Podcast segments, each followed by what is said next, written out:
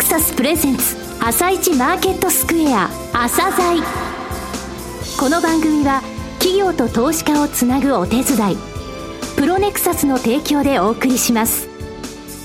皆さんおはようございます。アシスタントの玉木葵です。それではスプリングキャピタル代表チーフアナリストの井上哲夫さんと番組を進めてまいります。井上さんよろしくお願いいたします。よろしくお願いします。さあ今日も楽しみなファンドをゲストにお招きしています今日ご紹介するファンドは証券コード9283日本再生可能エネルギーインフラ投資法人ですはい、えー、上場インフラファンドですね、はい、えー、非常にですね人気があるんですよ今、インフラファンドですね、はい、えー、まあ、J リートファンえー、先月行われましたが、そこでも非常に人気でした。はい、えー、その魅力をですね、じっくりお聞きください。はい。朝鮮今日の一社です。朝鮮今日の一社。本日は証券コード9283上場インフラファンドであります日本再生可能エネルギーインフラ投資法人さんにお越しいただきました。お話しいただきますのは資産運用会社の RJ インベストメント株式会社戦略事業部長日暮太一さんです。本日はよろしくお願いします。よろしくお願いいたします。えー、2015年4月もう3年になりますね。東証が、えー、上場インフラファンド市場、えー、作って、今現在上場ファンド4つ、えその3番目に上場されたのが、えこのファンドですね。2月に J リートファン、え東京証券取引所で開かれましたが、パネルディスカッション、すごい盛況でしたけれども、いかがでした？はい、おかげさまでですね、はい、入場規制がかかるほど、うん、あの、多くの方にお越しいただきまして。いっぱいでしたね、はい、あの会場、えー、はい。大変ご関心いただいてありがとうございます。うん、さて、昨年3月ですよね、上場されたのが、ちょうど1年運用されたわけですが、この2月、えー、公募増資もされました。はい、簡単にですね、まず運用のえ基本的な考え方とか、それからこの投資法人の特徴についてお話しください。はい。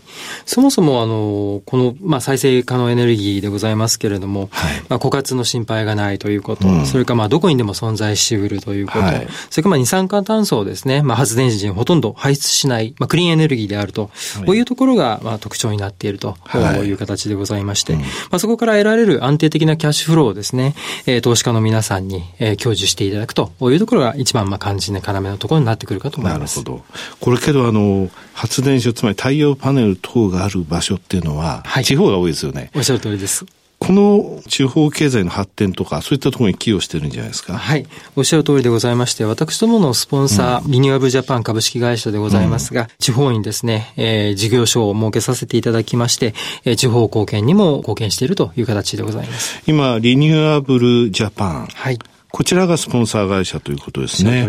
この会社、一気通貫でこの事業やられてますよね。はい。えー、現状ですね、まあ、4社、うん、あの、上場されてるというふうにですね、まあ、先ほど、はい、あの、おっしゃっていただいたんですけれども、えー、実際にその、一気通貫でですね、えー、再エネデベロッパーがですね、えー、スポンサーになっているものは、私ども、日本再生可能エネルギーだけという形になってございます。はいとなると、あの、発電所の運営管理という最終的な部分だけじゃなくて、認可とか権利を取得、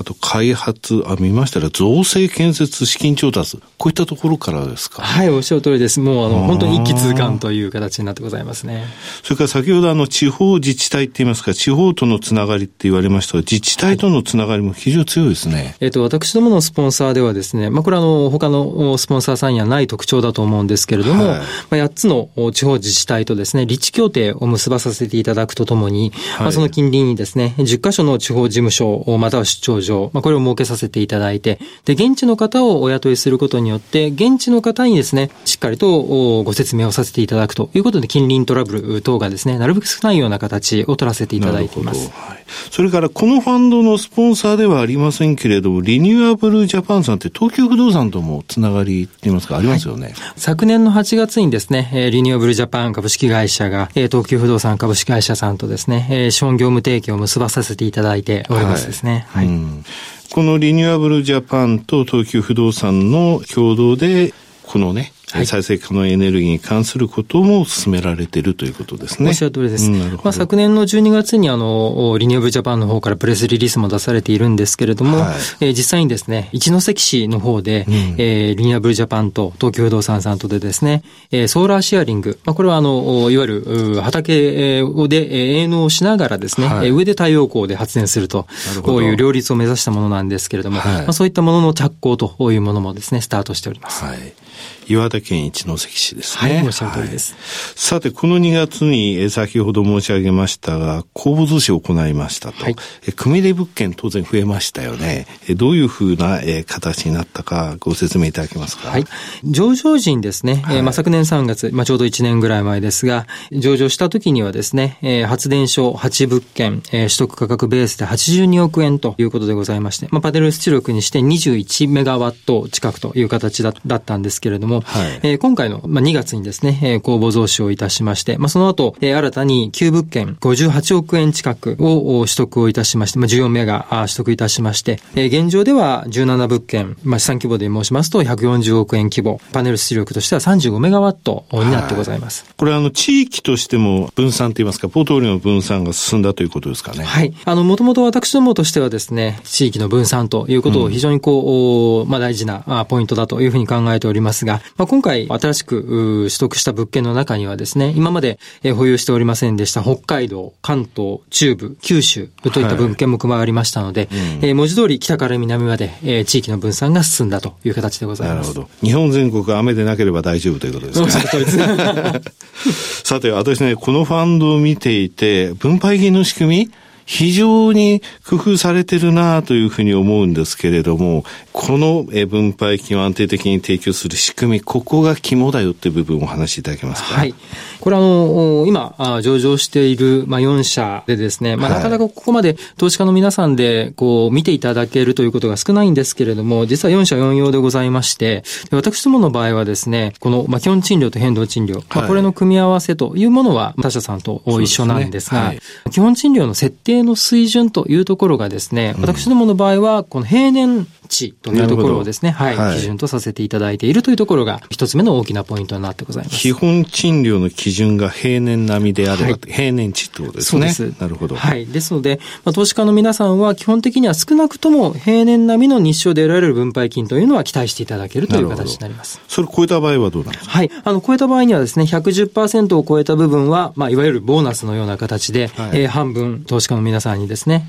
増配の形でお出しできるような、あその原資となる、まあ、変動賃料と、こういう形で出てまいります。なるほど。はい、110%を超えた半分。はい。となると100%から110%の部分と、はい、110%超えた残りの半分ってありますよね。はい。ここの部分ってどこ行っちゃうんですか？え、ここの部分はですね、今度、あの、平年の値を下回った時という場合がございますですけれども、はい、まあ、その時に、これ、賃料と積立口座という、まあ、あの、準備金ですね、はい、貯金箱がございまして、えそこのところを、まあ、補充するために使われるというなるほど、そこにプールしておいて、はい、平年並みでなくて、基本賃料の部分が想定よりも下回った場合は、そこから取り崩すって言いますか、そういった形で安定的な分配金というものを確保しようということなんですね。はい、さて、分配金の推移ってどうなってます？はい。第1期はですね、はい、これはあの、上場費用一括償却したことからですね、すね。分配金少なかったんですけれども、うん。うん、第2期以降、まあ、これは巡行でですね、半年で、半期でですね、うん、3200円というところを目指しておりまして、先日、まあ、あの、1月末にですね、はい、第2期が終了いたしまして、第2期に関しましては、先ほど申し上げたそのボーナス分、まあ、変動賃料が出ました。はい、はい。出ましたので、まあ、その部分で情報修正させていただいて、3258円。はい、まあ、これで、えー、確定をいたしました。うん、で、3期、4期に関しましても3200円というところをですね、はい、目標としております。なるほど。えー、半年決算ですよね。おっしゃる通りです。となると、年間6400円程度の分配は、おっしゃる通りです。はい。これがまあ、平年並みということですね。はい、あとは、晴れボーナスを期待しましょうということですね。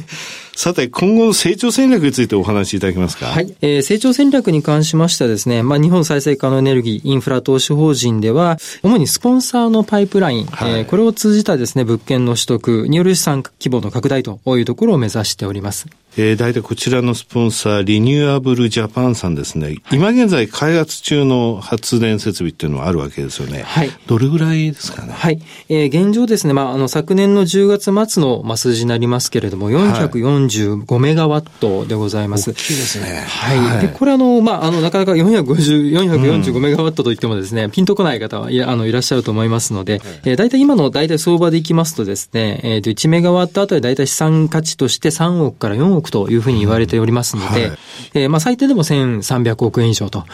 いう形になろうかと思います。はいうん、今現在のファンドの発電量の10倍以上があるということですね。おっしゃる通りです。はい。さて、このスポンサーのパイプラインから物件を取得するということですね。はい。資産規模でここまで行きたいってなります？これはですね、中期的に、まあ中期的にというのは大体まあ5年ぐらいをめどなんですけれども、資産規模としては1000億円という形でございまして、うん、まあ先ほど申し上げた通り、スポンサーパイプラインだけでもですね、1300億円以上ありますので、うん、えー、十分達成が可能ではないかというふうに思っています。あとはまあマーケット次第というところでございますが、ね、はい。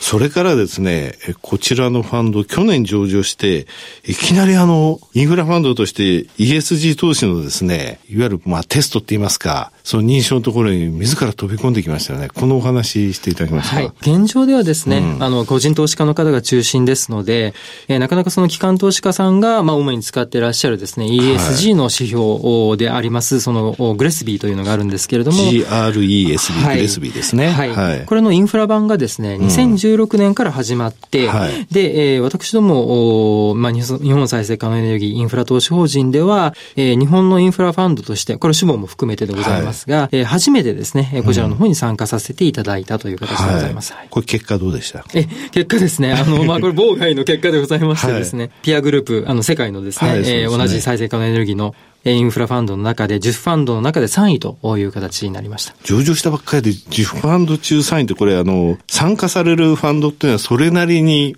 身に覚えというか自信があって参加されるんですけどね、立派ですね。えそれからですね、まあ、本島法人が保有しております、一関市金沢と書いて風沢と読むんですけども、はあ、風沢の太陽光発電所。こちらの方もですね、グローバルの相対評価による、まあ、グレスビーレーティングというのがあるんですが、うんね、それで、えー、まあ、5スターが、まあ、一番いいんですけれども、そのうちの3スターを取得させていただいたという形でございます。はい、なるほど。えー、資産運用会社としてもですね、サステナビリティ方針というものを策定しておりまして、今後 ESG に配慮した投資を行っている機関投資家に対して積極的な組み入れ対象として訴求していきたいというふうに考えているところでございます。最後になりましたが、リスナーに向けて一言お願いします。はい、この度は、日本再生可能エネルギーインフラ投資法人のご紹介の機会をいただき、誠にありがとうございます。2011年に発生した東日本大震災から7年の年月が経ちましたが、本投資法人のスポンサーであるリニューアブルジャパンも、この震災をきっかけに、再生可能エネルギーを日本に普及させていくという使命感を持って設立されました。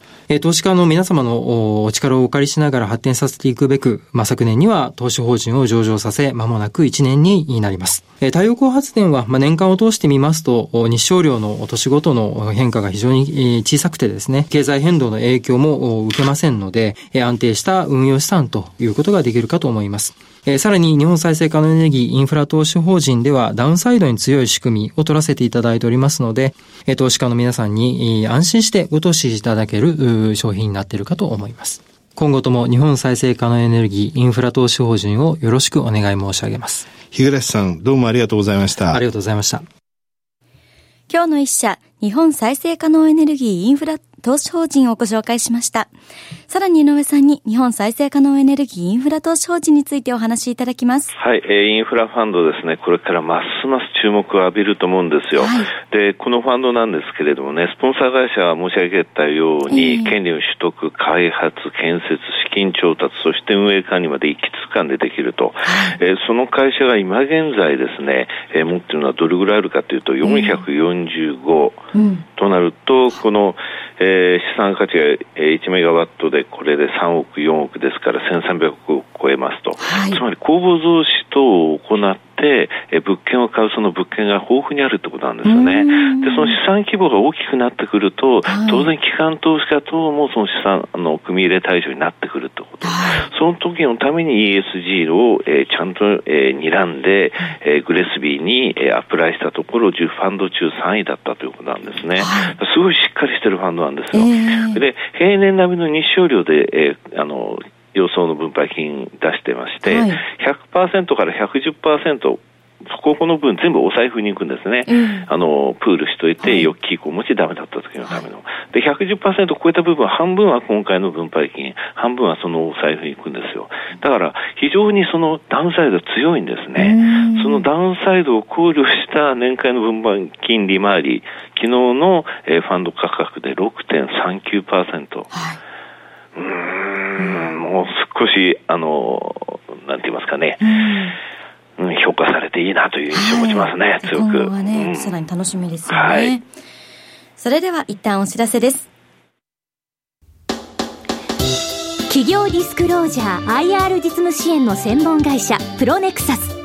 上場企業のおよそ6割2200社をクライアントに持つ。これはアジア証券印刷の時代から信頼と実績を積み重ねてきたからこそさらにプロネクサスが目指すのは企業と投資家をつなぎ日本の株式市場を活性化させることです。プロネクサス私たちは個人投資家の皆さんを応援します。井上哲夫今日のストラテジー。それでは井上さん、後半の解説もよろしくお願いいたします。はい、えー、まず先ほどですね、この番組の前に、はい、えー、コマーシャルで流れたあの、えー、毎毎月第3金曜日の午後4時から、私が出てるという番組ですけれども、はい、卒業しました。あ、そうなんですね。卒業おめでとうございます。卒業したんですけども、はい、4月からですね、はい、あの、毎週木曜日、毎週木曜日のですね、朝9時15分ぐらいスタートになりますかね、はい、受給動向を読み解くって往年のですね、うん、えー、番組12年続いたんですが、それが復活しますので、そちらの方でお話しします。朝材とそのコーナーでマーケットの話をじっくりとしていきますので、お楽しみですね。楽しみにしてます。さて、マーケットまだ揺れてます。揺れてますけれども、先週末から、えー、アメリカがね、中国に対する貿易に対する政策をいろいろと発表したんですけれども、はい、これあの、えー、鉄鋼アルミについては176億ぐらい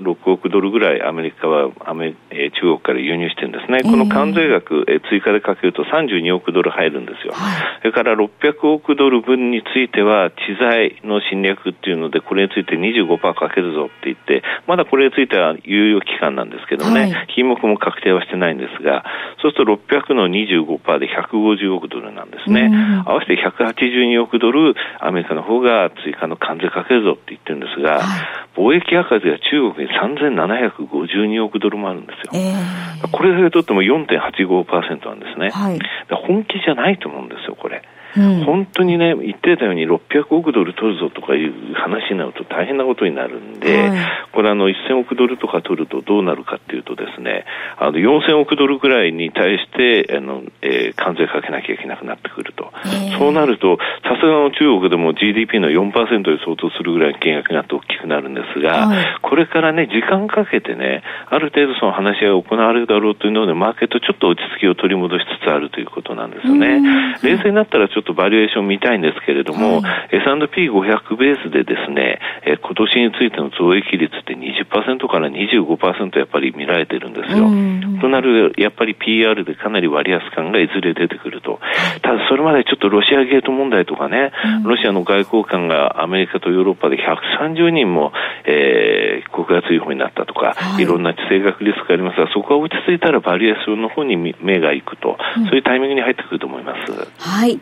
井上さん、本日もありがとうございました。また来週もよろしくお願いいたします。